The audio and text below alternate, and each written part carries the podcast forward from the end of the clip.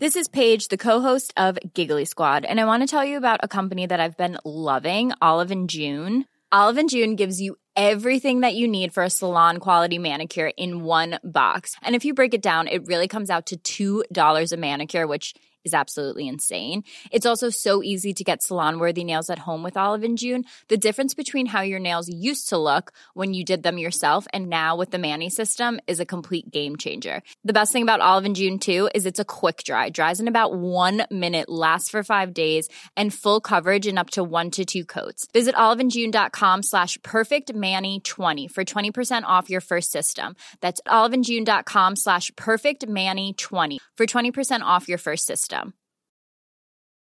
Ready to pop the question? The jewelers at BlueNile.com have got sparkle down to a science with beautiful lab grown diamonds worthy of your most brilliant moments. Their lab grown diamonds are independently graded and guaranteed identical to natural diamonds, and they're ready to ship to your door. Go to BlueNile.com and use promo code LISTEN to get $50 off your purchase of $500 or more. That's code LISTEN at BlueNile.com for $50 off. BlueNile.com code LISTEN. There's never been a faster or easier way to start your weight loss journey than with PlushCare.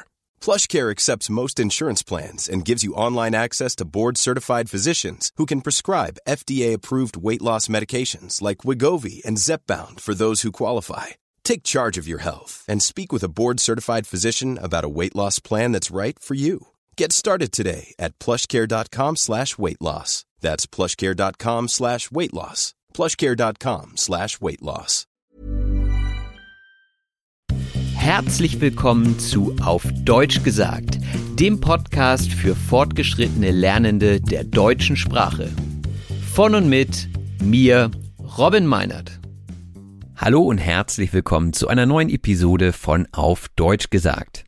Heute freue ich mich ganz besonders auf das Thema, denn das Thema lautet das Vorstellungsgespräch und war und ist ein langjähriger Wunsch von euch. Deswegen freue ich mich, dass ich euch diesen Wunsch heute erfüllen kann und über dieses Thema sprechen kann. Und ich bin heute nicht allein. Nein, ich führe ein Gespräch mit Stefan, meinem Schwager, den ihr auch schon aus einigen anderen Episoden kennt. Er kommt aus Süddeutschland, hat dementsprechend einen etwas anderen Akzent, spricht auch einen leichten Dialekt. Das werdet ihr auf jeden Fall hören, aber ich denke, er hat sich bemüht, Hochdeutsch zu sprechen, von daher ist es kein Problem. Da er bereits viele Vorstellungsgespräche selbst geführt hat, ist er also ein Experte und ich freue mich, dass er mitgemacht hat. Euch erwarten also jede Menge Tipps und Tricks zum Thema Vorstellungsgespräch und auch eine ganze Ladung voll Wortschatz und Redewendungen zu diesem Thema. Diese kommen dann in der Sprachanalyse und für die Leute, die ein besonders feines Ohr haben, kann ich da schon mal sagen, dass mir bei der Sprachanalyse beim Aufnehmen der Pegel etwas verrutscht ist. Das bedeutet also, die Aufnahmequalität hat ein bisschen gelitten, aber ehrlich gesagt war ich dann doch zu faul und zu begeistert von dem Ergebnis, dass ich es nicht noch einmal aufgenommen habe. Also ich hoffe, ihr seht es mir nach, dass die Qualität heute nicht ganz perfekt ist. Aber ich denke, es ist auch eine gute Sache, wenn man unter nicht perfekten Bedingungen eine Sprache hört. Ähm, das sage ich natürlich nur, um das Ganze zu rechtfertigen. Naja, bei der nächsten Episode wird es sowieso nochmal besser, denn dort gibt es das neue Mikrofon zu hören, das ich jetzt bekommen habe. Also bleibt gespannt und ich wünsche euch jetzt ganz viel Spaß mit der Episode. Das Gespräch. Ja, hallo Stefan. Ja, hallo Robin. Schön, dass ich wieder bei dir sein darf hier. Die Zuhörerinnen und Zuhörer kennen dich ja schon aus einer der ersten Episoden. Ich glaube, das war die zweite Episode, Süddeutsch versus Norddeutsch. Da weiß ich noch, ich habe zu Weihnachten das Mikrofon bekommen und dann wurdest du gleich verhaftet zu einem Interview und ich glaube, das ist auch eine Episode, die mit am meisten Aufrufe hat bisher. Also ein erfahrener Podcast-Gast. Ui, ja, so, so viel Ehre. Nee, hat, hat Spaß gemacht, die Anfänge zu sehen. Und ich glaube, dein Schwarzwaldtrip, da war ich auch mit dabei. Genau, richtig. Und äh, ja, freue mich auf, äh, auf das nächste Gespräch heute. Da habe ich mir was ganz Besonderes ausgesucht, auch aufgrund ähm, vieler Wünsche. Ich frage ja ab und zu mal welche Themen sie gerne behandelt haben möchten. Und da ist ein Thema, was immer ganz oben ist, das Vorstellungsgespräch. Und deswegen dachte ich, du bist dafür prädestiniert. Du kannst ja mal kurz erzählen, ähm, was so deine Erfahrung ist mit Vorstellungsgesprächen und mit dem Thema Personalauswahl insgesamt. Okay, also heute mal geschäftlich, äh, nicht nur privat oder ähm, ja, finde find ich gut, guter Einstieg. Zu mir, ich meine, ich bin jetzt seit 20 Jahren im Berufsleben, hatte auch viele äh, eigene Vorstellungsgespräche und äh, seit ja, sieben Jahren bin ich jetzt als Teamleiter tätig, hatte da zwei Teams äh, sozusagen, die ich begleiten durfte, das ich gestalten durfte. Und speziell äh, das letzte Team, wo ich jetzt dabei bin, sind doch jetzt 14 Kollegen bei mir im Team und speziell in dem, ja, in den letzten zwei Jahren hatte ich doch jetzt einige Vorstellungsgespräche. Also ich kenne sozusagen beide Seiten beim Vorstellungsgespräch. Üblicherweise fängt es ja an mit der Stellenausschreibung und dann geht's los mit der Bewerbung. Sollte ich mich überhaupt auf eine Stelle bewerben oder sollte ich mich auf ein Unternehmen bewerben, das passt? Ich denke mal beides. Kommt natürlich auf die Stelle an. Ich weiß nicht, wenn man jetzt vielleicht äh, Glockengießer wird, dann äh, ist es da vielleicht ein bisschen beschränkter.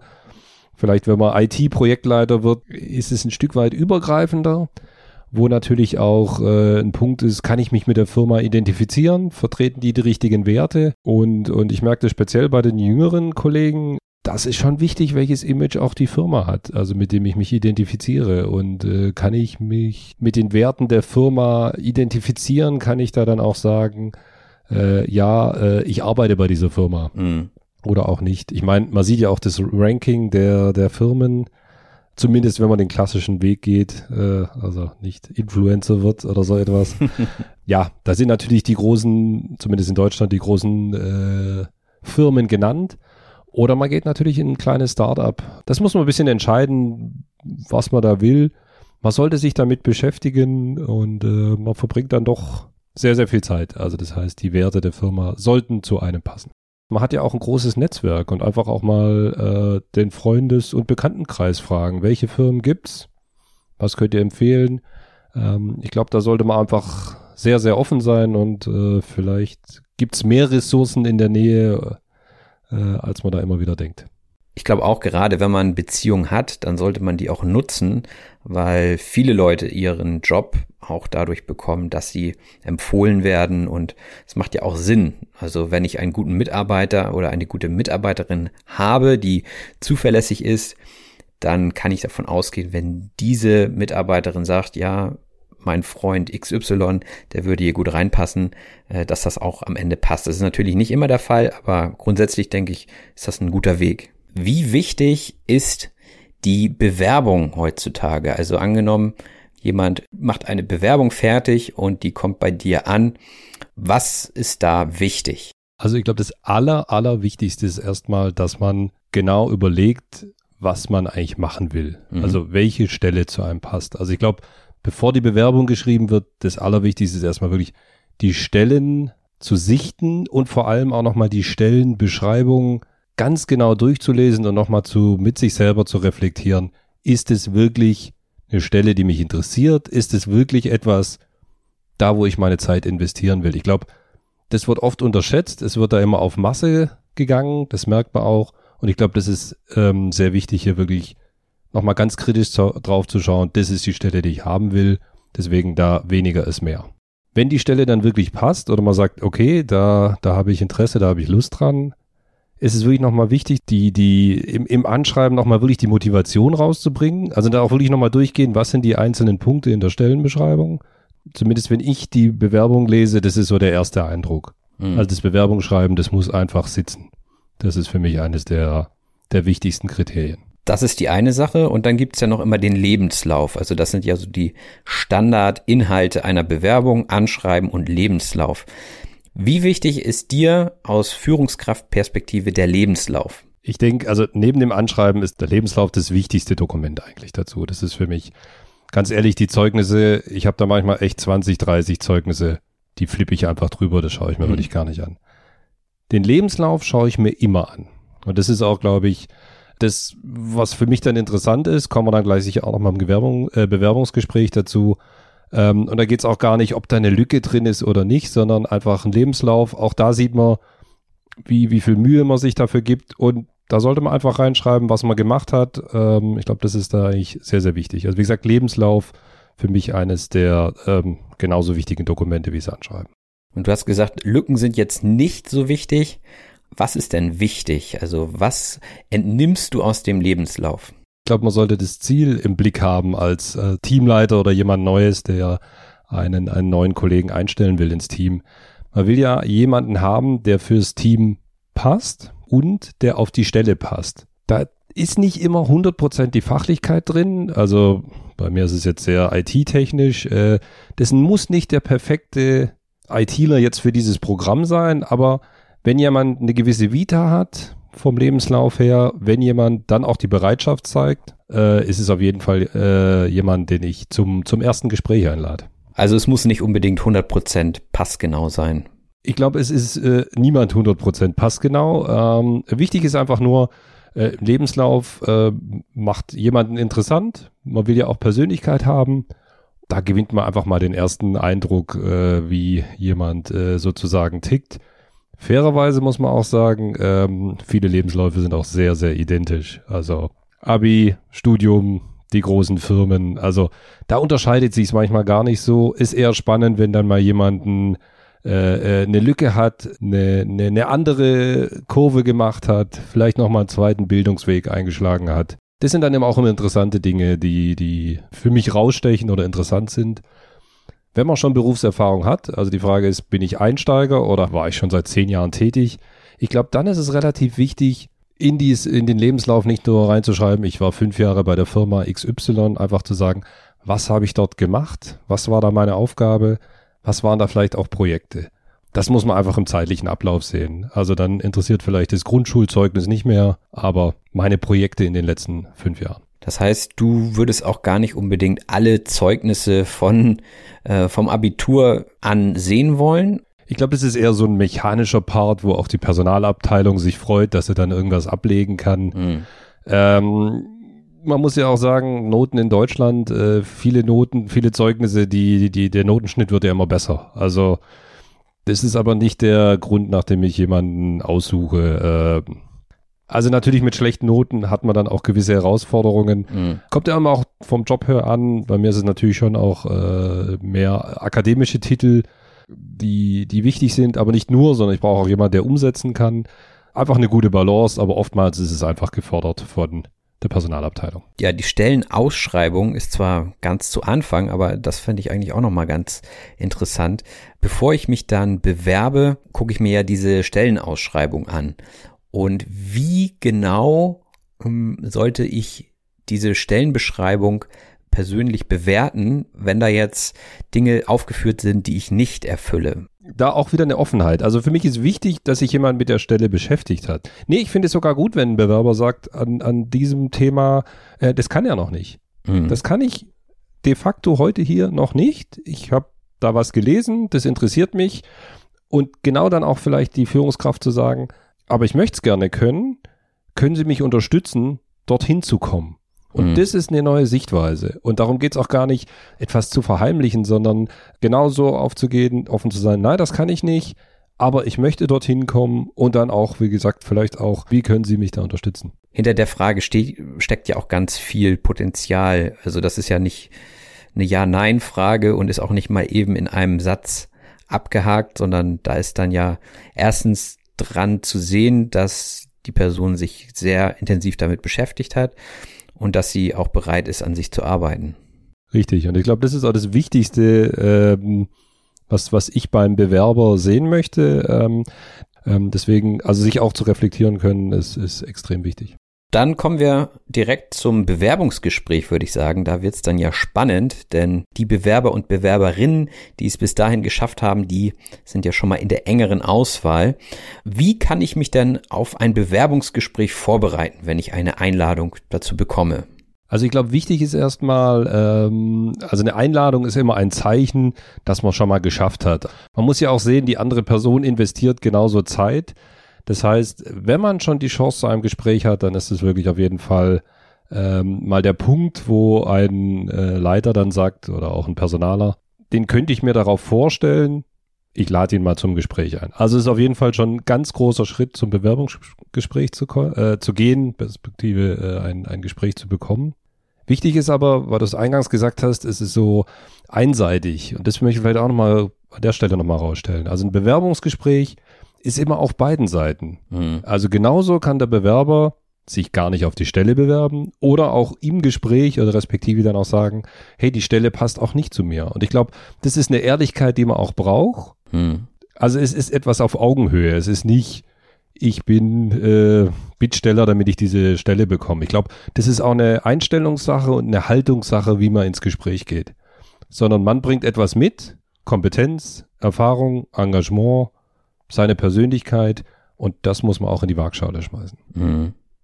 Ich habe mich ja auch beworben und damals ging es um Ausbildungsplätze und ähm, ich muss sagen, ich habe mich ein bisschen überfordert gefühlt mit den Vorstellungsgesprächen, weil ich mit einer anderen Haltung rangegangen bin. Also bei mir war es so, ui, das ist jetzt der große Betrieb, der zwei Auszubildende sucht und ich bin jetzt einer von 30, der sich jetzt hier präsentieren darf und ich hatte mehr Angst und war nervös, als dass ich irgendwie in dieser anderen Perspektive gedacht habe, so von wegen, ja, die wollen ja auch was von mir. Also das hatte ich überhaupt nicht. Deswegen ist das an der Stelle, glaube ich, eine gute Sache. Also wenn man auf das vertraut, was man kann und ja, das soll man am Ende ja dann auch ähm, vorstellen und auch vertreten können. Wie kann ich mich denn inhaltlich auf so ein Bewerbungsgespräch vorbereiten?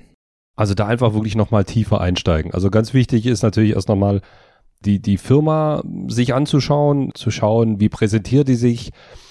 Man merkt ja jetzt schon auf den Webseiten, was ist die Firmenkultur, passt die zu mir, kann ich mich mit dem Produkt identifizieren.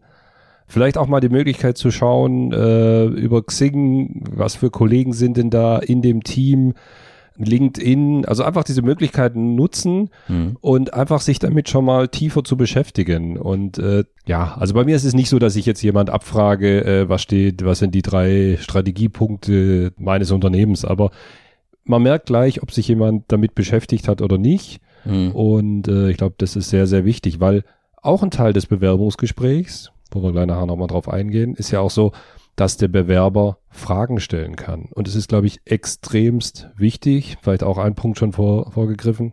Also ein Punkt, wo man sich vorbereiten kann. Es gibt unglaublich viele Fragen. Zum Beispiel, wie groß ist die Teamgröße?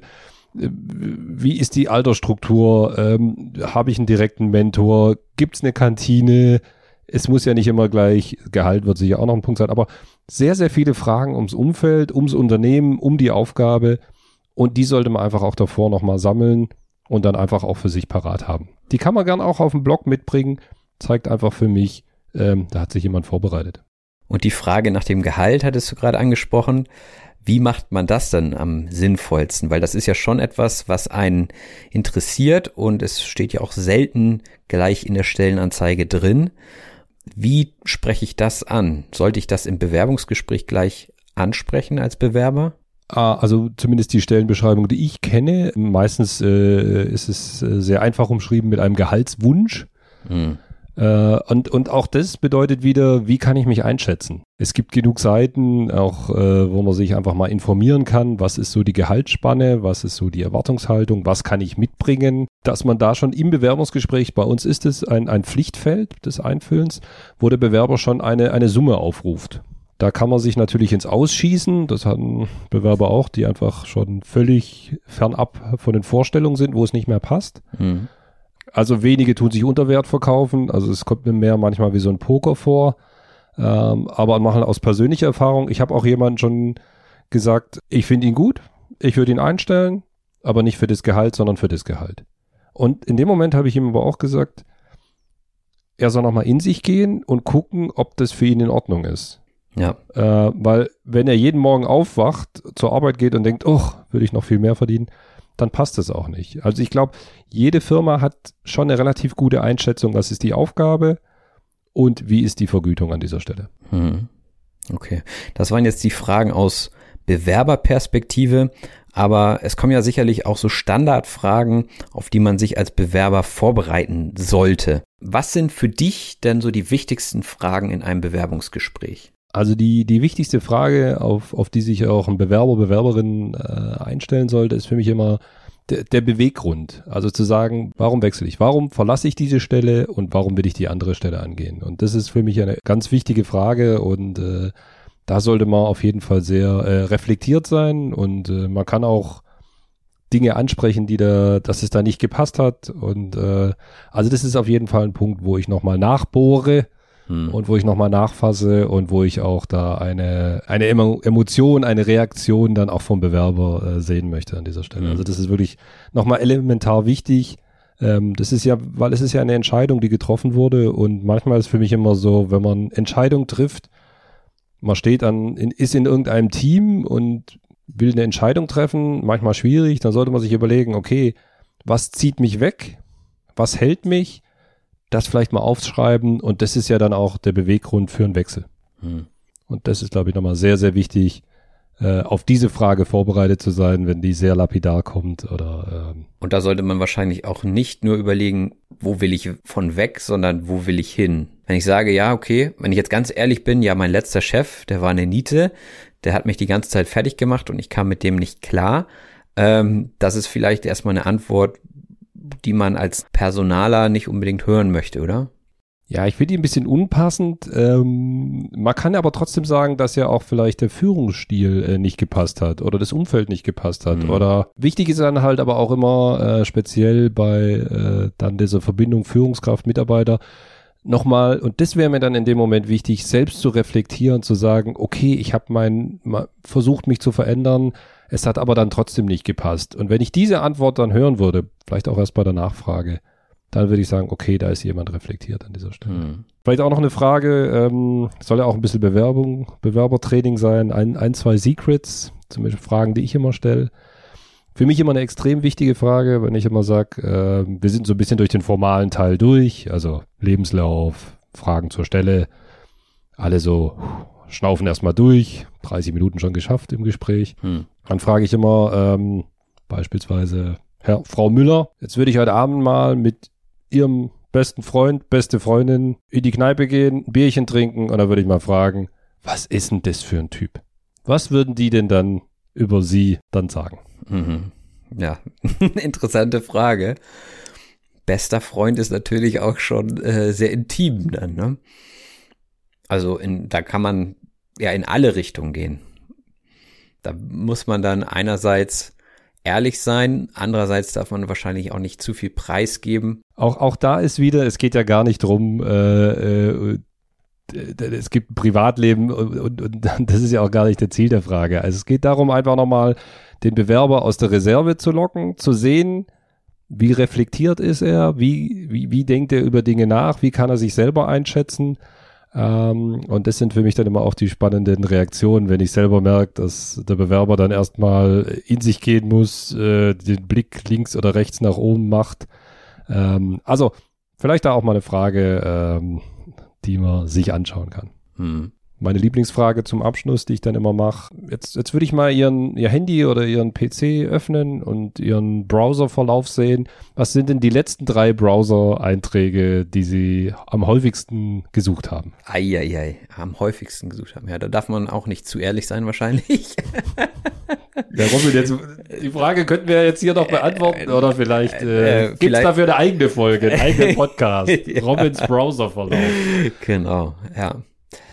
Ja, und da kommt es dann wahrscheinlich gut, wenn man sagt, ja, Wikipedia, weil ich immer interessiert bin an neuen Dingen und wenn ich was nicht verstehe, dann gucke ich immer gleich nach.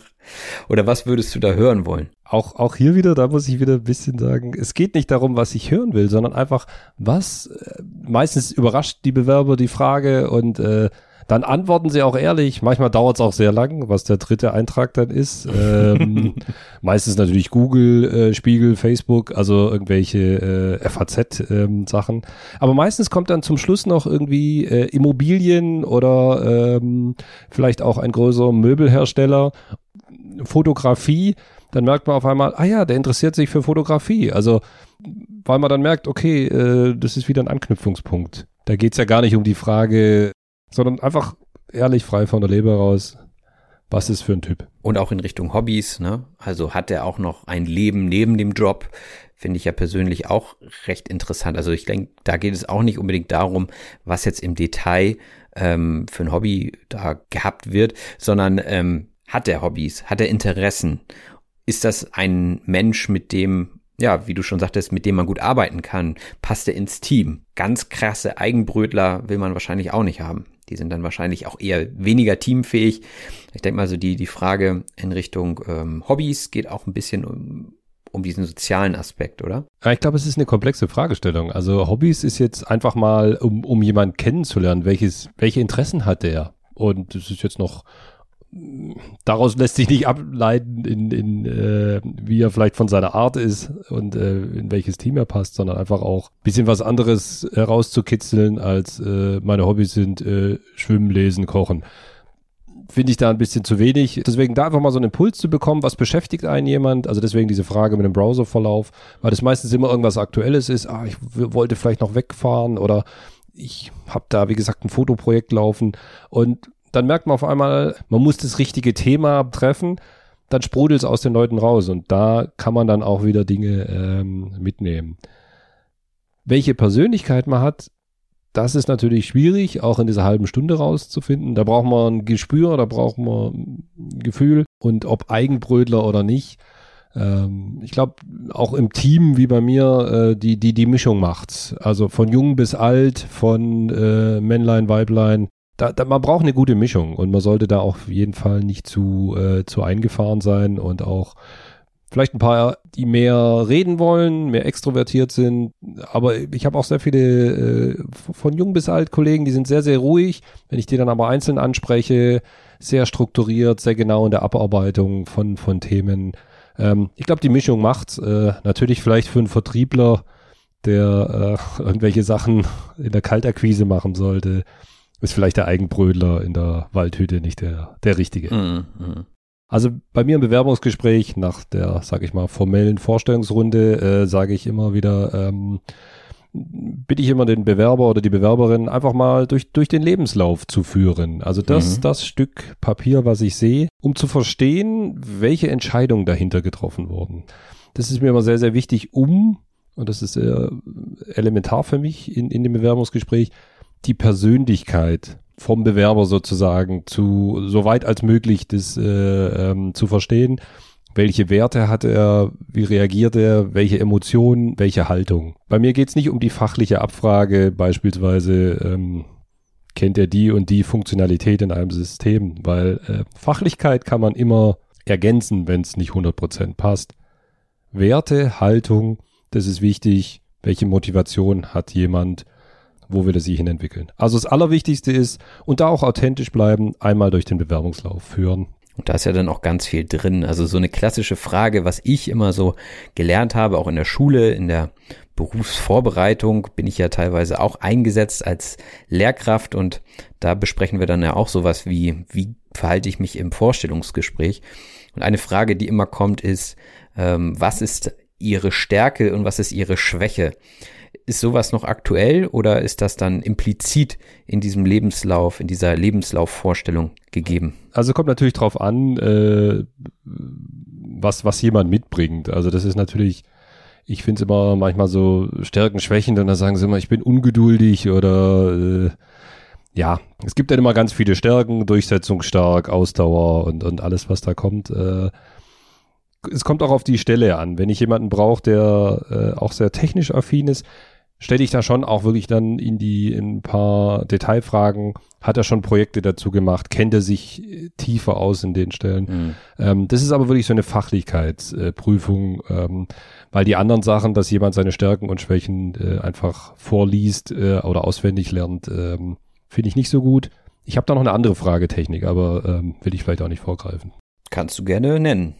Genau, also für mich ist öfters mal interessant, wenn jemand sagt, äh, beispielsweise jemand, der schon fünf Jahre auch schon gearbeitet hat und sagt, er hat das Projekt Y gehabt und äh, das hat er gut gemeistert, dann sage ich, ah, okay, Projekt, ähm, gab es da auch Schwierigkeiten? Dann sagt er, ja, gibt ja immer Schwierigkeiten, äh, das war das und das habe ich so gelöst. Und dann ist, glaube ich, ganz wichtig, vielleicht auch, äh, hört auch jemand zu, der auch selber äh, Führungskraft ist und Einstellung macht, hilft ja auch immer mal auf die andere Seite zu gehen. Ähm, das sind die Momente, wo ich nochmal ganz konkret nachfrage, warum er jetzt in dieser Situation wie reagiert hat, um das Thema in die eine oder andere Richtung zu lenken. Und da merkt man dann immer wieder, da kommen nicht die, ähm, die auswendig gelernten Fragen, sondern wie verhält sich der oder die Bewerberin. Das kann man, glaube ich, auch ähm, nicht so vorhersehen und da, also als Bewerber würde ich sagen, ähm, dass man da vielleicht nicht unbedingt gleich mit rechnet und da muss man natürlich dann auch, ja, einfach das erzählen, wie es wie es war und ich glaube, da ist es für die andere Seite, also für die Personaler wirklich interessant zu gucken, wie geht jemand mit Problemen um. Das ist eben nichts, was man sich so ausdenkt, wo man sagt, okay, auf, auf Stärken und Schwächen, da kann ich mir vorher irgendwie irgendwas aus, aus den Fingern saugen.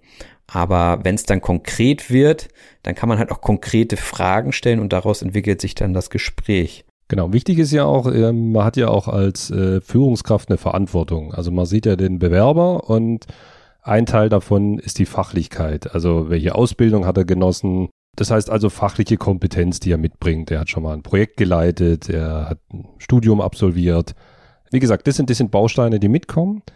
Aber genau der andere Teil ist ja auch wichtig, äh, was für eine Persönlichkeit mit er, bringt er mit und welch, welche Persönlichkeit brauche ich auf dieser Stelle. Und ich glaube, das ist eine hohe Verantwortung auch von der Führungskraft, es so weit als möglich passend zu machen, weil es bringt ja auch nichts, den Bewerber zu überfordern äh, auf eine Stelle, die äh, für ihn auch nicht passt und das dann auch nicht in, äh, im Sinn, sondern einfach es gibt halt gewisse Tätigkeiten, die gewisse Persönlichkeiten ähm, benötigen hm. und äh, Fachlichkeit kann man, wie gesagt, auch erlernen. Die Persönlichkeit verändern, äh, das ist, glaube ich, etwas, was nicht funktioniert. Wie gesagt, da ist einfach wichtig, äh, authentisch zu bleiben. Und wenn man halt dann auch nicht drauf passt, ist es ja auch nicht persönlich an dieser Stelle. Ich glaube, das ist nochmal ganz gut zu hören, dass es, wie gesagt, nicht ähm, unbedingt so einseitig ist, sondern dass es einfach passt, weil wenn man sich überlegt, dass man später eben auch auf dieser Stelle arbeitet und glücklich werden soll, dann geht es ja nicht darum, nur den Job zu bekommen, sondern ihn auch zu mögen und ähm, Geld ist dann an der Stelle halt auch nicht alles. Genau, das ist halt auch einfach keine, keine gute Basis, sondern äh, man bringt etwas mit, äh, man bietet etwas an, man hat aber auch genauso das Recht, deswegen auch so ein, wenn ich schon, äh, wir sind noch nicht beim Schluss, aber wenn ich das Gespräch, wenn ich den Bewerber verabschiede, sage ich, auch er hat eine Entscheidung. Es ist nicht einseitig, sondern er kann nochmal das Gespräch reflektieren, er kann gerne auch nochmal Fragen im Nachgang stellen. Ähm, Finde ich super, weil dann beschäftigt sich damit jemand. Und ich bin auch schon so weit, auch relativ offen zu sein. Und äh, es gibt dann auch äh, Bewerber, Bewerberinnen, die sich dann danach melden, wie deutlich die, die Beschreibung von dieser Stelle war und wo sie danach gemerkt haben, es passt nicht und sagen dann mir ab. Und das gebe ich einfach mit. Sie können sich auch genau so melden und sagen, nee, die Stelle passt für mich nicht. Hm. Das finde ich eigentlich auch, äh, also meistens ist es dann auch schon mein Gedanke, aber ich finde es auch einfach ein wichtiger Schritt. Es ist nicht einseitig. Aber man hat ja dann am Ende im Prinzip den Lebenslauf vorliegen. Man weiß, die Person kann sich äh, einigermaßen artikulieren. Wie schwierig ist es dann am Ende, sich zu entscheiden für die richtige Person? Ja, es ist schwierig. Äh, es ist auch genauso schwierig, dann drei, vier Bewerbern abzusagen. Und man kann ja nur einem die sozusagen einem, einer die frohe Botschaft zu bringen. Also ganz wichtig. Bewerbungsgespräche werden bei uns immer zu zweit oder zu dritt durchgeführt. Und das ist ähm, soll dann einfach aber auch die Möglichkeit geben, dass der Bewerber alle seine Fragen beantworten kann oder beantwortet bekommt. Das ist jetzt nicht drei gegen eins, sondern da ist der Personaler da, der kann ihm Auskunft zu dem Teil geben. Da ist jemand aus der Fachlichkeit da, also der Teamleiter, der ihm sagen kann, was sind die Anforderungen an die Stelle. Ähm, und bei mir ist öfters so, dass ich sogar noch jemanden aus meinem Team mitnehme, ähm, der dann auch noch mal eine Meinung abgibt. Ähm, das heißt, es ist ein Stück weit dann auch eine Entscheidung, ähm, also ich treffe die Entscheidung nie allein, also final dann schon, weil dann der äh, Mitarbeiter, Mitarbeiterin zu mir ins Team kommt, aber davor finden nochmal Abstimmungen statt, um das zu reflektieren. Mhm. Was, was wurde gesagt, was habe ich gehört ähm, und, und auch welche Begriffe äh, sind da sozusagen äh, genannt worden. Also sind wirklich die Stichworte gekommen und welche Gefühle hat man und ich glaube, das ist sehr, sehr wichtig. Also es ist keine Entscheidung. Am Ende des Tages trifft man natürlich dann alleine die Entscheidung, aber davor sind nochmal Abstimmungsrunden mit dem Personaler und sogar auch, äh, falls ein Kollege aus dem Team dabei ist, der auch nochmal sagt, passt er oder passt er nicht. Jetzt haben wir schon ganz viel gehört. Gibt es einen abschließenden Tipp, den du der Hörerschaft mitgeben möchtest? Also für mich ist äh, der wichtigste Tipp, also man, man, man sollte es wirklich ernst meinen, man sollte da authentisch bleiben, man muss da Zeit investieren, aber es geht ja auch um, um die Zukunft. Und ich glaube, äh, das, das merkt man dann einfach, ob äh, das, äh, sage ich mal, dahingeschludert ist oder ob sich da jemand wirklich Mühe gibt und äh, dann auch den Weg geht. Deswegen, also mit Ernsthaftigkeit an die Sache rangehen, und äh, dann auch, aber auch mit stolzer Brust, man bringt was mit, man bietet sich an, man hat ja auch Erfahrung ähm, und ich glaube, genau so sollte man dann auch im Bewerbungsgespräch auftreten. Ja, super. Vielen Dank für deine Einblicke. War, glaube ich, ziemlich viel dabei, was jetzt auch die Hörerschaft gut verwenden kann, wenn sie sich bewerben wollen in Deutschland. Es war mal wieder eine sehr spannende Episode. Vielen Dank an der Stelle. Und ich würde sagen, ähm, wir gehen jetzt noch mal was trinken und diskutieren die ein oder andere Vorstellungsfrage. ja, sehr gerne. Ähm, ja, danke Robin, macht immer Spaß mit dir hier. Äh, ich hoffe, deine Zuhörer, deine treuen Zuhörer können was mitnehmen. Ich drücke natürlich allen die Daumen, dass sie den richtigen Job finden und äh, ja, viel Erfolg dabei. Ja, danke. Und jetzt geht's weiter mit der Sprachanalyse. Ever catch yourself eating the same flavorless dinner three days in a row? Dreaming of something better? Well, HelloFresh is your guilt-free dream come true, baby. It's me, Kiki Palmer. Let's wake up those taste buds with hot, juicy pecan-crusted chicken or garlic butter shrimp scampi. Mm. Hello Fresh. Stop dreaming of all the delicious possibilities and dig in at HelloFresh.com. Let's get this dinner party started.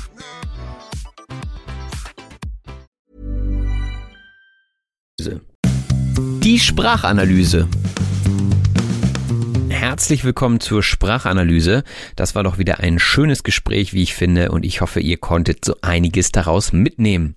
Hier in der Sprachanalyse geht es wie immer darum, nochmal den wichtigsten Wortschatz aus diesem Gespräch hervorzuheben und die wichtigsten und interessantesten Begriffe und Redewendungen zu erklären. Dazu findet ihr eine PDF-Datei in den Show Notes, also klickt einfach auf den Knopf PDF oder geht einfach auf den Dropbox-Link in der Beschreibung und dann kann es auch schon losgehen mit dem Titel dieser Episode Das Vorstellungsgespräch. Das Vorstellungsgespräch wird auch Bewerbungsgespräch genannt und ist das Gespräch mit den Verantwortlichen in einem Unternehmen, bei dem man sich beworben hat. Also man stellt sich vor, das Unternehmen stellt sich vor und man redet aber auch über seine Vorstellungen und deswegen finde ich diesen Begriff so schön, ja, man redet darüber, was man sich für die Zukunft im Beruf vorstellt. Und ein Vorstellungsgespräch ist natürlich ein wichtiger Teil der Personalauswahl. Die Personalauswahl ist die Entscheidung darüber, wie bzw. mit wem man eine freie Stelle im Unternehmen besetzt. Und eine freie Stelle ist eine Position oder ein Posten oder aber auch eine Beschäftigung im Unternehmen. Und dass eine Stelle überhaupt existiert, das bekommt man meistens durch die Stellenausschreibung zu wissen. Die Stellenausschreibung ist eine Anzeige, die eine Position für potenzielle Bewerber und Bewerberinnen beschreibt. Und natürlich sollte diese Stellenausschreibung von Seiten des Unternehmens immer sehr konkret sein, damit nicht am Ende ein Glockengießer vor der Tür steht und sich auf einen IT-Job bewirbt. Der Glockengießer ist nämlich jemand, der Glocken herstellt. Also wenn ihr euch die Kirche so anguckt, dann gibt es immer einen großen Turm und darin ist die Glocke. Und diese Glocke muss natürlich auch von jemandem hergestellt und eingebaut werden. Und das tut der Glockengießer. Und viele Leute gehen bei dem Thema Bewerbungen auf Masse, sagte Stefan, und er würde davon abraten. Also auf Masse gehen bedeutet Quantität beziehungsweise große Mengen bevorzugen. Das heißt in diesem Kontext, dass sie einfach 100 Bewerbungen losschicken und warten, dass irgendjemand sie nimmt. Aber meistens sind diese Bewerbungen dann auch so geschrieben, dass man eben gleich lesen kann, dass diese Person sich nicht allzu gut und intensiv mit dieser Stelle beschäftigt hat. Also ein Rat von Stefan, weniger ist mehr. Weniger ist mehr bedeutet lieber etwas weniger mit einer hohen Qualität als viel minderwertiges. Also Das Beispiel der Bewerbung haben wir ja gesagt, also weniger Bewerbung, die aber dafür qualitativ gut verfassen und dann ist die Chance auch höher, dass man einen Job bekommt. Aber weniger ist mehr kann man auch in anderen Kontexten sagen. Also meine Devise ist beim Würzen weniger ist mehr, denn ich möchte auch noch das Produkt an sich, also den Eigengeschmack schmecken. Und dann sage ich lieber etwas weniger würzen als zu viel, denn weniger ist mehr. Aber zurück vom Essen zur Bewerbung, denn das Anschreiben, das ist ein ganz wichtiger Bestandteil der Bewerbung und das Anschreiben ist ein Begleitschreiben einer Bewerbung. Also meistens eine Seite lang, in der man erzählt, warum man an der Stelle interessiert ist und warum man selbst der Beste für diesen Job ist. Und das Anschreiben muss sitzen, sagte Stefan. Etwas muss sitzen, sagt man, wenn etwas gut sein muss. Wir sprechen hier also nicht von einer Person, die sich hinsetzen muss, nein, wir reden von etwas, das gut sein muss. Zum Beispiel das letzte Lied auf einem Konzert, das muss sitzen, denn damit werden die Leute nach Hause geschickt und nehmen das so als letzte Impression mit und deswegen muss dieser letzte Song, das letzte Lied sitzen. Und das Anschreiben muss sitzen, denn wenn da zu viele Fehler drin sind oder vielleicht sogar die falsche Person angesprochen wird, dann wird sich wahrscheinlich auch der Lebenslauf nicht mehr angeguckt von der Personalabteilung. Der Lebenslauf ist eine Zusammenfassung der wichtigsten Daten und Ereignisse des eigenen Lebens. Man könnte auch sagen, die Vita. Im Lebenslauf steht also alles drin, was relevant ist für den beruflichen Werdegang, also schulische Ausbildung, Studium, Arbeitserfahrung und so weiter. Das ist also der Lebenslauf. Und dann gibt es natürlich noch ein Zeugnis oder meistens mehrere Zeugnisse. Das Zeugnis ist eine Urkunde, die die Bewertung der Leistungen von Lernenden enthält, also meistens in Notenform. In der Schule gibt es auch jedes Jahr oder jedes Halbjahr Zeugnisse. Und ich denke, ihr wisst ganz genau, was damit gemeint ist. Die Zeugnisse sind nicht so interessant für Stefan, hatte er gesagt. Interessanter sind die Lücken im Lebenslauf. Die Lücke ist eine offene oder leere Stelle, an der etwas fehlt. Also wenn man sich zum Beispiel den Lebenslauf anguckt und zwischen 2018 und 2020 ist da eine Lücke, dann fragt man sich natürlich als Leser, was hat die Person in der Zeit gemacht? Und das ist auffällig und manchmal gibt es Gründe für Lücken, manchmal gibt es aber auch keinen wirklichen Grund. Also das auch wichtig und manchmal auch interessant. Vielleicht nimmt man sich ja auch eine Auszeit und dann steht da eben eine Lücke im Lebenslauf. Etwas, was auch wichtig ist, wenn man sich auf eine Stelle bewirbt, ist die Fachlichkeit. Die Fachlichkeit ist eine Fähigkeit, Sachverhalte eines bestimmten Faches oder Wissensgebietes zu beschreiben. Also, wenn ich ausgebildet bin oder studiert habe, dann besitze ich meistens Fachlichkeit in einem Gebiet. Wenn ich also Elektroingenieur bin, dann habe ich eine hohe Fachlichkeit im Bereich Elektroingenieurswesen. Und manchmal passt die Fachlichkeit nicht genau zu dem, was gesucht wird. Und dann ist die Person nicht 100% passgenau. Passgenau bedeutet genau oder perfekt passend. Ja, das habt ihr euch vielleicht schon gedacht anhand des Wortes, aber ich finde dieses Wort nochmal interessant hervorzuheben, weil es eben doch etwas Bestimmtes ist. Also passgenau sagt man nicht häufig, aber gerade in solchen Situationen, wo man etwas sucht, was genau reinpassen muss, dann benutzt man das Wort passgenau und man sagt nicht, es passt genau, also kann man auch sagen, aber wenn man sagt, es ist passgenau, das ist schon ja ein hohes Niveau der deutschen Sprache. Deswegen an dieser Stelle nochmal erwähnt. Passgenau. Wenn ihr das Wort also benutzt, dann macht ihr bestimmt einen guten Eindruck und euer Gegenüber gewinnt einen guten Eindruck von eurer Sprachkenntnis. Einen Eindruck gewinnen bedeutet sich ein Bild machen. Also man guckt sich etwas an, man hört sich jemanden an und dann hat man einen ersten Eindruck. Man hat also eine Ahnung davon, wie diese Person ist. Und wenn ihr das so hört, dann macht das wahrscheinlich alles Sinn, aber ich möchte nochmal genau darauf hinweisen, dass man sagt, einen Eindruck gewinnen. Man kann zwar auch sagen, einen Eindruck bekommen, aber wenn ihr sagt, einen Eindruck gewinnen, dann gewinnt die andere Person, die zuhört, sicherlich auch einen guten Eindruck von euren tollen Deutschkenntnissen. Und auf Stefan macht es auch einen interessanten und guten Eindruck, wenn jemand seinen Abschluss auf dem zweiten Bildungsweg erhalten hat. Der zweite Bildungsweg ist ein Bildungsgang, der es ermöglicht, als Erwachsener einen Schulabschluss zu erwerben. Also wenn ihr euch mit 30 nochmal dazu entscheidet, das Abitur nachzuholen, dann ist das auf dem zweiten Bildungsweg möglich. Also zum Beispiel in einer Abendschule. Und nach der Schule seid ihr wahrscheinlich erstmal Berufseinsteiger. Auch ich bin noch Berufseinsteiger. Ich bin ja erst seit kurzem mit dem Referendariat fertig und habe jetzt ungefähr ein Jahr hinter mir als Lehrer und damit bin ich immer noch Berufseinsteiger. Das heißt also, ein Berufseinsteiger ist ein Berufsanfänger. Und auch ein Berufseinsteiger sucht sich natürlich eine Firma, die zu ihm passt.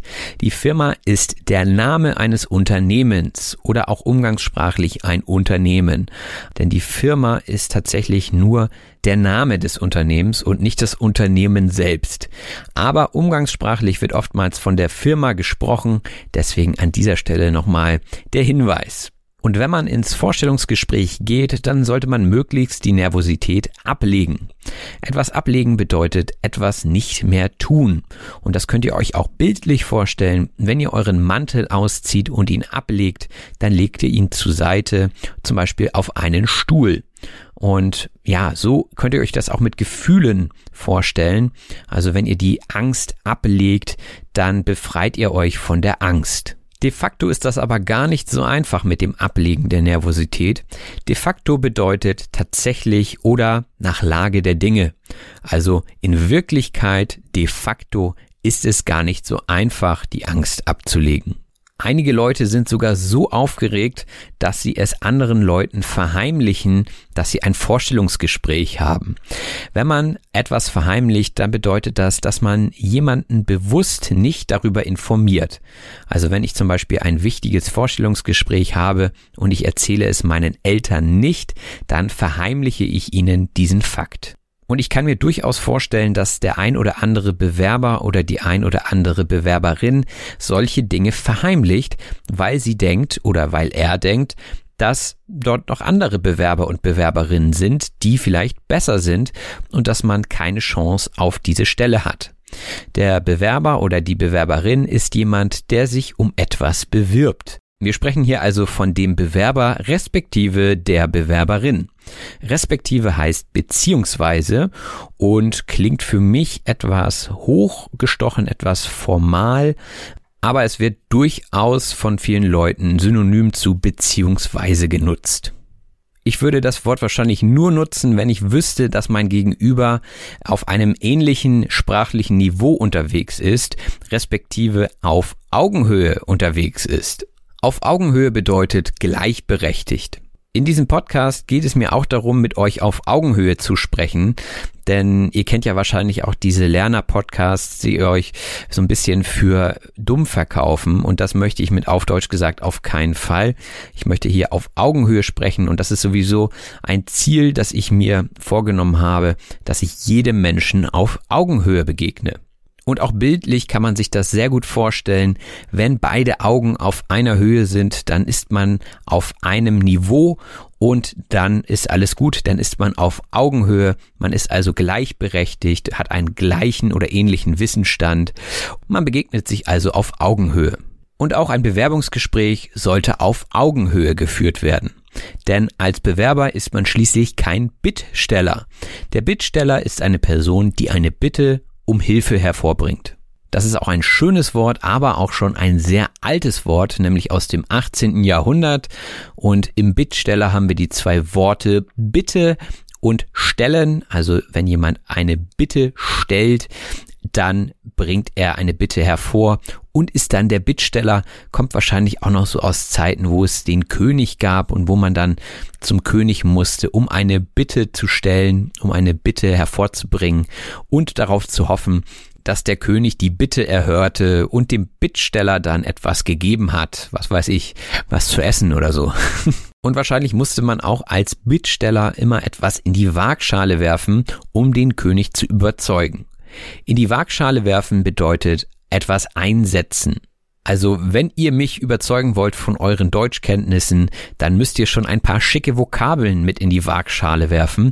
Also, ihr müsst sie nutzen, damit ich erkenne, damit ich einen Eindruck gewinnen kann, wie gut euer Deutsch ist. Und auch in einem Bewerbungsgespräch versucht man natürlich möglichst viele Dinge in die Waagschale zu werfen, die die andere Person davon überzeugen, dass man auf die Stelle passt, dass man also ein guter Bewerber ist, den man gerne anstellen möchte.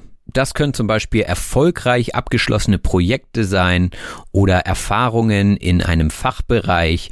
Also das kann man dann alles erwähnen und somit in die Waagschale werfen. Und auch die Waagschale ist wieder ein sehr, sehr schönes Bild, denn derjenige, der sich entscheiden muss, ob er diesen Bewerber oder diese Bewerberin nimmt, muss das Ganze natürlich abwägen, also nicht abwiegen, aber das kommt daher, dass er sagt, okay, was ist jetzt pro, was ist contra? Er nimmt also gedanklich eine Waage heraus und äh, sagt, okay, was spricht für den Bewerber, was spricht dagegen und dann wägt er ab.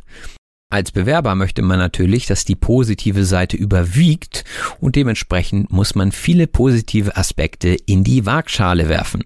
Und natürlich stellt ihr euch bitte dabei keine Digitalwaage vor, sondern eine richtig alte, klassische Waage, wo man rechts und links ein Gewicht hat und wo man diese Schalen hat, deswegen auch Waagschale, in die man Dinge reinlegen kann.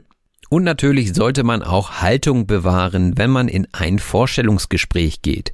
Die Haltung ist eine innere Einstellung, die jemandes Denken und Handeln prägt. Und die Haltung, die sieht man meistens auch schon an der Körperhaltung. Also wir haben einmal die innere Haltung und die Körperhaltung. Und meistens hängt das natürlich zusammen. Wenn man fröhlich ist und optimistisch, dann läuft man gerade durch die Gegend. Und wenn man eher traurig ist, dann hängen die Schultern runter und dann hat man automatisch eine schlechte Haltung. Während unseres Gesprächs hat Stefan öfter gesagt, aber ich will da jetzt nicht vorgreifen. Vorgreifen heißt so viel wie schneller das sagen oder tun, was ein anderer vielleicht etwas später hätte selbst sagen oder tun wollen. Also er wollte schon Sachen zum Schluss des Interviews sagen, aber wusste, dass ich sicherlich noch die ein oder andere Frage zu dem Thema hatte. Deswegen wollte er nicht vorgreifen. Und auch als Mentor muss man wahrscheinlich manchmal aufpassen, dass man nicht vorgreift, denn der Schüler oder derjenige, dessen Mentor man ist, der muss seine Erfahrung selbst machen und man sollte ihm nicht alles vorweg erzählen. Der Mentor ist der Förderer oder auch ein erfahrener Berater. Kann natürlich auch eine Frau sein, also eine Mentorin. Und ich hatte zum Beispiel in meiner Ausbildung zur Lehrkraft auch zwei Mentorinnen. Also die haben mich begleitet und haben mir Tipps gegeben, wie ich am besten meinen Unterricht gestalte und äh, mit denen ich auch meine Planung besprochen habe und die einfach da waren, wenn ich Fragen hatte. Und natürlich spricht man ganz viel über den Beruf mit dem Mentor und der Mentorin, aber man geht natürlich auch mal gemeinsam in die Kantine. Die Kantine ist der Speiseraum in einem Unternehmen Unternehmen. In der Schule oder in der Uni wäre es die Mensa, aber in einem Unternehmen oder aber auch in der Kaserne, also beim Militär, würde das Kantine heißen. Und wenn man dem Unternehmen zugehörig ist, dann sollte man seinen Ausweis immer parat haben, denn dann wird das Essen wahrscheinlich günstiger. Etwas parat haben heißt so viel wie dabei haben. Und äh, man sollte grundsätzlich ein paar Sachen heutzutage immer dabei haben, wie zum Beispiel eine Maske, denn ohne Maske kommt man derzeit in keinen Laden. Man sollte aber sowieso immer den Personalausweis dabei haben, also die Karte, mit der man sich identifizieren kann. Die sollte man also immer parat haben. Und auch sollte man eine Antwort parat haben, wenn man im Vorstellungsgespräch nach dem Gehalt gefragt wird. Und meistens gibt es dort eine Gehaltsspanne, in der sich ein Gehalt so bewegt. Die Gehaltsspanne ist also die minimale bis maximale Bezahlung für eine bestimmte Art von Arbeit. Wenn man als Bewerber aber Vorstellungen hat, die jenseits der Gehaltsspanne liegen, dann kann man sich selbst ganz schnell ins Ausschießen. Sich ins Ausschießen bedeutet sich disqualifizieren. Also wenn man sich selbst aus dem Spiel herausschießt, ja, ihr könnt euch das vorstellen wie ein Ball, den ihr beim Fußball zu weit schießt, dann schießt ihr den auch aus dem Spiel und wenn ihr die falschen Antworten gebt im Vorstellungsgespräch, dann schießt ihr euch auch aus dem Spiel und dann seid ihr raus aus dem Bewerbungsverfahren. Ihr habt euch also ins Ausgeschossen. Ihr solltet also vorher in euch gehen und überlegen, welche Antworten ihr geben könntet. In sich gehen bedeutet nämlich nachdenken. Und auch nach dem Gespräch kann man immer noch in sich gehen und überlegen, ob die Vergütung, die man angeboten bekommen hat, dem entspricht, was man sich vorgestellt hat. Die Vergütung ist der Lohn oder das Gehalt. Also das Geld, was man für seine Arbeit bekommt. Die Vergütung kann auch ein Grund sein, sich bei einem anderen Unternehmen zu bewerben. Der Beweggrund ist ein Grund, der jemanden veranlasst zu handeln, also sich zu bewegen. Da steckt ja das Wort bewegen drin. Also der Beweggrund ist der Grund, etwas zu tun. Lasst mich doch gerne mal wissen, was euer Beweggrund oder was eure Beweggründe sind, Deutsch zu lernen. Das interessiert mich immer sehr und wenn ich mit euch darüber spreche, dann kann es auch mal sein, dass ich nachbohre. Nachbohren heißt hartnäckig versuchen, von jemandem eine korrekte Antwort zu bekommen. Also wenn man interessiert ist an einer Sache, dann fragt man immer wieder nach, vielleicht auch durch verschiedene Fragestellungen und versucht dann herauszubekommen, was die Person eigentlich wirklich will. Und das ist natürlich auch für Personaler interessant, denn die wollen ja wissen, warum diese Person sich wirklich hier auf diesen Job und auf diese Stelle bewirbt. Also bohren sie auch gerne nach. Und so mancher Bewerber oder so manche Bewerberin antwortet dann schon ganz gerne mal lapidar. Lapidar bedeutet überraschend kurz und knapp, aber treffend. Also wenn jemand ohne viele Worte und Ausschmückungen auskommt und trotzdem etwas auf den Punkt genau argumentieren kann, dann nennt man das lapidar. Wir hatten ja auch über Beweggründe gesprochen, warum man ein Unternehmen verlässt. Und da war zum Beispiel ein Grund, weil man fertig gemacht wird von seinem Chef oder seiner Chefin. Jemanden fertig machen bedeutet jemandes seelische Widerstandskraft brechen, erschöpfen oder zermürben.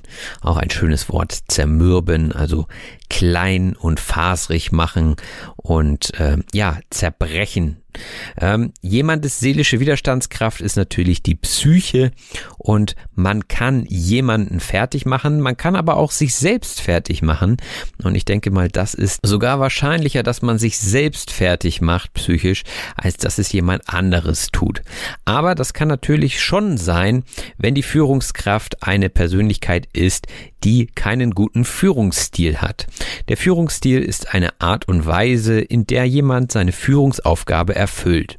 Und da gibt es so ganz entspannte Typen, die so einen laissez-faire-Ansatz haben, also so von wegen, macht mal, was ihr wollt, Hauptsache der Laden läuft. Oder aber sie sind sehr autoritär, das heißt, sie wollen ganz bestimmt sagen, was hier wann gemacht wird und sie wollen alles kontrollieren. Und der Führungsstil variiert natürlich von Führungskraft zu Führungskraft. Und die Führungskräfte können einen auch manchmal ganz schön aus der Reserve locken. Jemanden aus der Reserve locken heißt eine Reaktion provozieren oder jemanden dazu bringen, etwas preiszugeben. Also wenn man jemanden durch ein paar Sprüche dazu bringt, dass er etwas mehr erzählt, ja, dass er vielleicht emotional wird und dann die Wahrheit sagt, das wäre dann aus der Reserve locken, also man versucht durch eine geschickte Gesprächsführung Informationen von dem Gegenüber zu entlocken, also herauszukitzeln, sagt man auch gerne. Ja, weil man einfach interessiert ist, was der Bewerber oder die Bewerberin für ein Mensch ist. Denn vielleicht möchte man nicht unbedingt einen Eigenbrötler einstellen. Der Eigenbrötler ist ein Einzelgänger oder auch Sonderling. Na, komisches Wort ein bisschen. Also jemand, der sehr eigen ist, der vielleicht eher für sich bleibt und der nicht so gut mit anderen Menschen kann. Und das steckt ja auch schon in diesem Wort drin. Da haben wir eigen, also im Sinne von selbst, und Brötler, da steckt das Brot drin. Also er isst sein eigenes Brot. Er backt vielleicht auch sein eigenes Brot. Jedenfalls ist er auf sich allein gestellt. Ein Eigenbrötler ist also genau das Gegenteil von einem Teamplayer, wie man neudeutsch sagen würde. Und ob die Person ein Eigenbrötler ist oder nicht, versucht man über Fragen zum Beispiel herauszukitzeln. Etwas herauskitzeln heißt etwas Verborgenes zum Vorschein bringen. Also so ähnlich wie jemanden aus der Reserve locken. Ich würde sagen, das sind beinahe Synonyme. Herauskitzeln, da steckt ja das Kitzeln drin. Also Kitzeln ist der Prozess, wenn man mit der Hand äh, so ganz schnell über die Haut von jemand anderem rüberfährt, so dass der andere lachen muss. Ja, Menschen sind unterschiedlich empfindlich. Ich bin zum Beispiel sehr, sehr kitzlig. Also ich mag das auch überhaupt nicht. Ähm, ich empfinde es also eher als eine Qual und Bestrafung und äh, so kann man natürlich auch Dinge aus mir wortwörtlich herauskitzeln. Also wenn man etwas von mir wissen will und man kitzelt mich, dann werde ich es ihr oder ihm äh, früher oder später schon sagen. Das ist, äh, denke ich, klar. Also bei mir funktioniert es auf jeden Fall als Foltermethode. Man kann also alles aus mir herauskitzeln und je länger man mich kitzelt, desto eher sprudelt es aus mir heraus. Heraussprudeln bedeutet schnell aus etwas heraustreten und im Sinne der Menschen äh, sprudelt etwas schnell aus einem heraus, wenn man auf einmal anfängt, viel zu reden und viel preiszugeben. Heraussprudeln kann auch ein Getränk aus einer Flasche. Man sagt ja auch zu Mineralwasser Sprudel, also ein Wasser, was mit Kohlensäure versetzt wird und dann geschüttelt wird, das sprudelt ganz schön stark, wenn man dann den Deckel plötzlich öffnet und dann sprudelt das Wasser aus der Flasche. Das ist, denke ich, auch ein einleuchtendes Bild und so kann man sich das bei dem Menschen auch vorstellen. Nur, dass da kein Wasser rauskommt, hoffe ich jedenfalls, sondern nur Worte. Und je öfter man und je länger man mit Menschen Gespräche führt, desto eher bekommt man ein Gespür für Menschen. Das Gespür ist eine Fähigkeit, etwas zu erfassen oder zu ahnen. Und wenn ihr ein Gespür für etwas habt, dann kennt ihr euch sehr gut aus und äh, ja, ihr kommt wahrscheinlich eher auf das, was ihr wissen wollt, als jemand, der überhaupt kein Gespür dafür hat. Sherlock Holmes zum Beispiel hat ein Gespür dafür, Mörder zu finden oder Diebe aufzuspüren. Ja, da ist es auch mit drin. Also er hat ein Gespür, er hat die Gabe, etwas besser zu können als zum Beispiel andere Leute. Es gibt aber auch andere Leute, die ein Gespür für Investitionen haben zum Beispiel. Die wissen immer, welche Investition sich lohnt und welche nicht. Sie haben also ein Gespür dafür. Und auch ein Personaler oder eine Personalerin sollte natürlich ein Gespür dafür haben, welche Personen sie oder er einstellt. Und Stefan sagte, die Mischung macht's. Also unterschiedliche Leute sind gut fürs Unternehmen und die Mischung macht's heißt so viel wie der richtige Mix ist wichtig. Also er meinte, ein paar ruhigere Leute sind gut, aber natürlich braucht man auch Leute, die extrovertiert sind, die also viel reden und insgesamt macht es die Mischung, also die Mischung macht's. Auch sollte man aufpassen, dass man im Job nicht eingefahren ist. Eingefahren sein bedeutet, dass etwas zur Gewohnheit wird und ist eher negativ belegt. Also wenn ich jeden Tag im selben Trott bin und immer dieselben Arbeiten mache, dann bin ich eingefahren und wahrscheinlich bin ich auch gar nicht mehr offen dafür, andere Tätigkeiten zu machen. Ich mache nur noch mein Ding. Das Leben ist monoton und eingefahren. Und auch bei einer Partnerschaft kann man davon sprechen, dass diese eingefahren ist. Oftmals sind langjährige Beziehungen eingefahren, weil man sich nicht mehr bemüht umeinander und so weiter. Und dann kann man sagen, die Ehe ist schon seit Jahren eingefahren und es passierte schon lange nichts Neues mehr. Aber wieder zurück zu den Geschäftsprozessen. Eine Sache, die man als Verkäufer beherrschen sollte, ist die Kaltakquise. Kaltakquise ist die Kundengewinnung ohne vorherige Geschäftsbeziehung oder ohne vorherige Einwilligung des potenziellen Kunden. Kaltakquise ist ein sehr undankbarer Job, zumindest wenn man das nicht so gut kann. Ich weiß, wenn bei mir jemand anruft, den ich nicht kenne, dann äh, lege ich relativ schnell wieder auf. Also bei mir hat man mit der Kaltakquise nicht so viel Glück, aber vielleicht gibt es Leute, die da affin sind und die das ganz gut hinbekommen. Affin bedeutet einen Hang zu etwas haben oder eine Vorliebe für etwas haben. Also wahrscheinlich gibt es genügend Leute, die gute Verkäufer sind und die affin sind in der Kaltakquise. Ich wäre es jedenfalls nicht. Und da ist es ja gut, dass wir in der Gesellschaft unterschiedliche Leute haben mit unterschiedlichen Affinitäten. Ja, und die Führungskraft, da haben wir ja schon öfter drüber gesprochen, das ist die Person, die in einer leitenden Stellung tätig ist und sie muss natürlich die richtigen Fragen stellen und die andere Seite, also der Bewerber oder die Bewerberin, die sollte sich am besten gut vorbereiten und nicht irgendetwas aus den Fingern saugen. Sich etwas aus den Fingern saugen bedeutet nämlich sich etwas ausdenken oder etwas frei erfinden. Und das ist manchmal der Fall bei diesen Standardfragen wie Stärken und Schwächen. Da saugen sich die Leute irgendwas aus den Fingern. Das heißt, sie bereiten etwas vor, aber das entspricht manchmal gar nicht der Realität. Also sie erfinden einfach Stärken und Schwächen, die sie meinen würden gut ankommen und äh, die Personaler überzeugen. Oftmals spricht man aber auch bei sich etwas aus den Fingern saugen davon, wenn man sich eben nicht vorbereitet hat und auf die Schnelle irgendwelche Antworten geben muss. Dann saugt man sich ganz schnell etwas aus den Fingern. Das ist so, als wenn man die Hausaufgaben nicht gemacht hat und der Lehrer fragt, ja, und was kommt bei Aufgabe C raus? Und man sagt dann irgendwas, also man saugt sich etwas aus den Fingern, man äh, sagt einfach irgendwas spontan und meistens ist das nicht die richtige Antwort.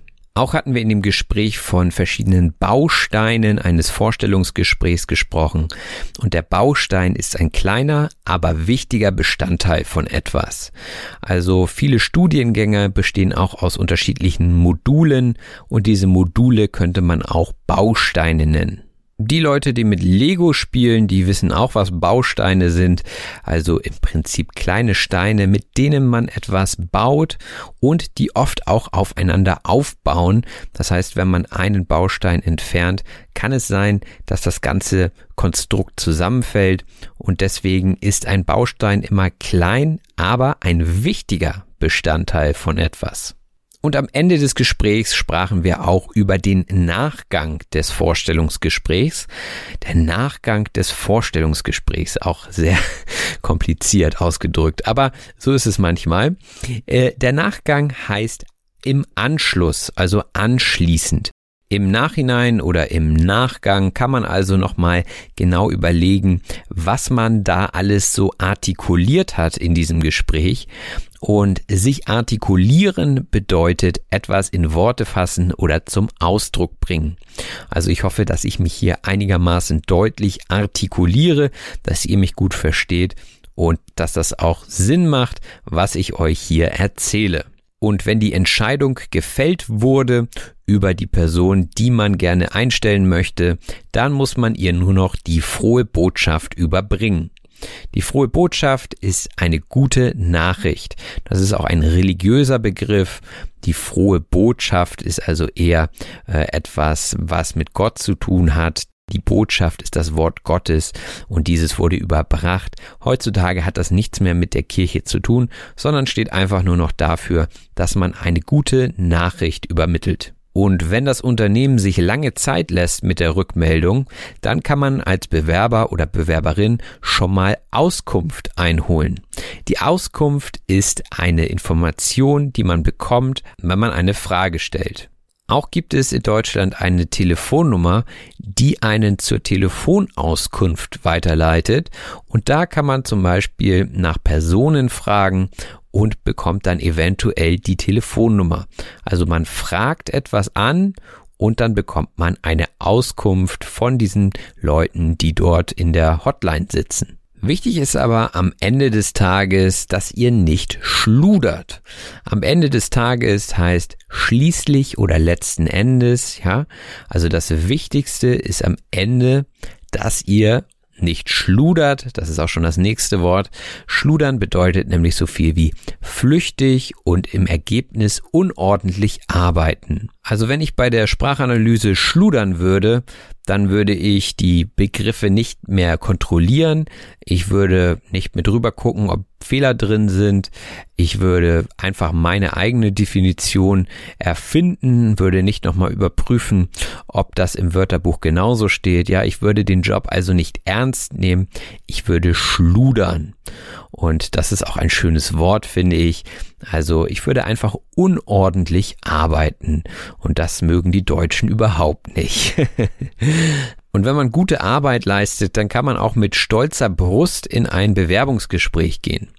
Mit stolzer Brust bedeutet selbstbewusst. Also wir hatten es ja vorhin schon von der Haltung, ja, von der Körperhaltung und stolze Brust heißt also Oberkörper, also Brust raus, Bauch rein und ja, gerade stehen. Und das ist eine selbstbewusste Haltung, äußerlich wie innerlich. Und dann kann eigentlich nichts mehr schiefgehen und man kann euch nur noch Glück wünschen und die Daumen drücken. Also im Deutschen drückt man die Daumen, wenn man sagt toi toi toi, ich wünsche dir Glück, ich wünsche dir alles Gute und wenn ihr zum Beispiel in eine Prüfung geht und die Eltern und Freunde drücken euch die Daumen, dann bedeutet das, dass sie in Gedanken bei euch sind und euch alles Gute wünschen. Und natürlich drücke ich euch auch die Daumen bei alledem, was ihr euch vornehmt. Ich habe heute auch das geschafft, was ich mir vorgenommen habe, nämlich diese Sprachanalyse einzusprechen. Ja, es war wieder eine ziemlich lange Liste, aber ich hoffe, sie hat euch gefallen. Und jetzt würde ich noch ganz gerne den Schnelldurchlauf machen, also eine kurze Zusammenfassung aller Wörter. Und ich erzähle euch einfach eine Geschichte, die ich improvisiere, die eben ganz schnell alle Wörter von dieser Liste enthält. Der Schnelldurchlauf hat wie immer keinen Anspruch darauf, sinnvoll zu sein, aber trotzdem viel Spaß dabei.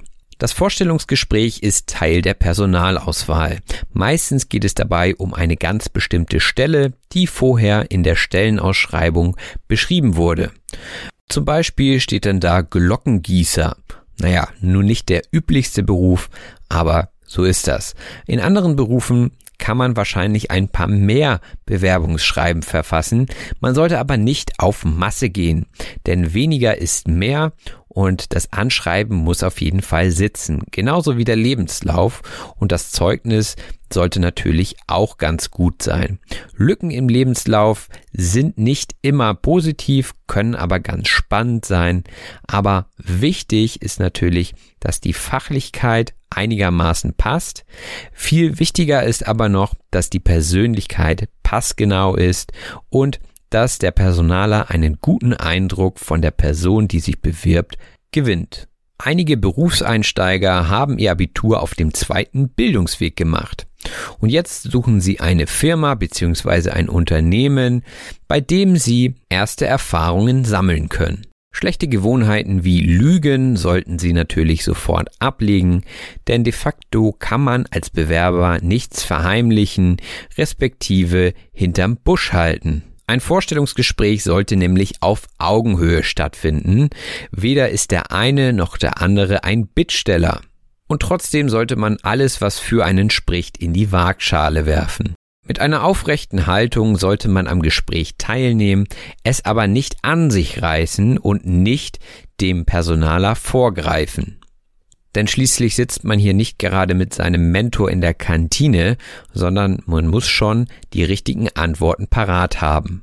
Besonders interessant wird es dann bei der Gehaltsspanne und da sollte man sich möglichst nicht ins Ausschießen also sollte man vorher nochmal in sich gehen und über die Vergütung nachdenken.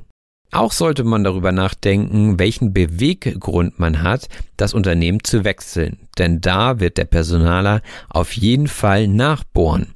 Und man sollte eine lapidare Antwort darauf haben.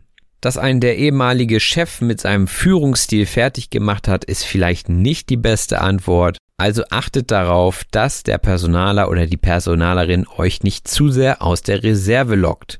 Denn mit der richtigen Fragetechnik können die so einiges aus einem herauskitzeln. Gerade wenn ihr Eigenbrötler seid, dann wird es wahrscheinlich nicht so aus euch heraussprudeln wie bei jemandem, der gut in der Kaltakquise ist. Aber auch die Personale haben ein Gespür dafür, wen sie dort einstellen. Und selbst wenn ihr Eigenbrötler seid, ich glaube, die Mischung macht's. Denn jeder Mensch hat natürlich eine andere Affinität und ist affin in anderen Dingen. Auch solltet ihr euch gut vorbereiten auf das Vorstellungsgespräch, denn die Führungskraft wird euch Fragen stellen, bei denen ihr euch nicht einfach Dinge aus den Fingern saugen könnt. Und durch unser Gespräch hier wisst ihr natürlich, aus welchen Bausteinen ein Vorstellungsgespräch besteht und dementsprechend könnt ihr euch gut darauf vorbereiten so dass ihr euch erfolgreich artikulieren könnt während des Vorstellungsgesprächs und im Nachgang die frohe Botschaft von den Personalerinnen bekommt. Vielleicht auch auf Anfrage und dann wird euch diese Auskunft sicherlich gegeben. Am Ende des Tages werdet ihr mit stolzer Brust rausgehen, weil ihr nicht geschludert habt und weil ich euch die Daumen gedrückt habe. Ja, und das war auch schon der Schnelldurchlauf. Es ist jetzt ganz schön spät bei mir schon. Ihr merkt vielleicht, meine Stimme lässt nach. Äh, ich hoffe, es hat euch trotzdem gefallen. Und wenn das so ist, dann gebt mir doch gerne eine positive Rezension bei Apple Podcasts. Rezensionen sind wirklich wichtig im Podcast-Bereich, denn durch bessere Rezensionen steigt die Sichtbarkeit und dementsprechend können mehrere Lerner und Lernerinnen der deutschen Sprache auf diesen Podcast hingewiesen werden. Und das ist natürlich Ziel des Ganzen, dass so viele Leute wie möglich davon profitieren können. Und wenn ihr sagt, ey, ich profitiere hier so viel von diesem Podcast, ich möchte gerne was zurückgeben, dann könnt ihr das gerne machen über PayPal. Den Link findet ihr in der Beschreibung und auch findet ihr dort den Link zu Patreon. Das ist eine Seite, auf der ihr meinen Podcast unterstützen könnt und zwar monatlich zu einem Betrag, den ihr euch selbst auswählt. Diese dauerhafte Unterstützung, die ihr jederzeit kündigen könnt, ist eine gute Sache, um den Podcast am Leben zu halten und die Kosten, die monatlich anfallen, zu tragen. Sehr hilft es dem Podcast auch, wenn ihr mindestens einer Person von diesem Podcast erzählt und wir uns so etwas vergrößern in der Community. Also, das war's von mir. Vielen Dank. Bis zur nächsten Episode. Macht es gut. Euer Robin. Das war auf Deutsch gesagt. Wenn dir der Podcast gefällt, würde ich mich über eine 5-Sterne-Bewertung bei iTunes und über das Teilen in Social-Media-Netzwerken freuen. Vielen herzlichen Dank.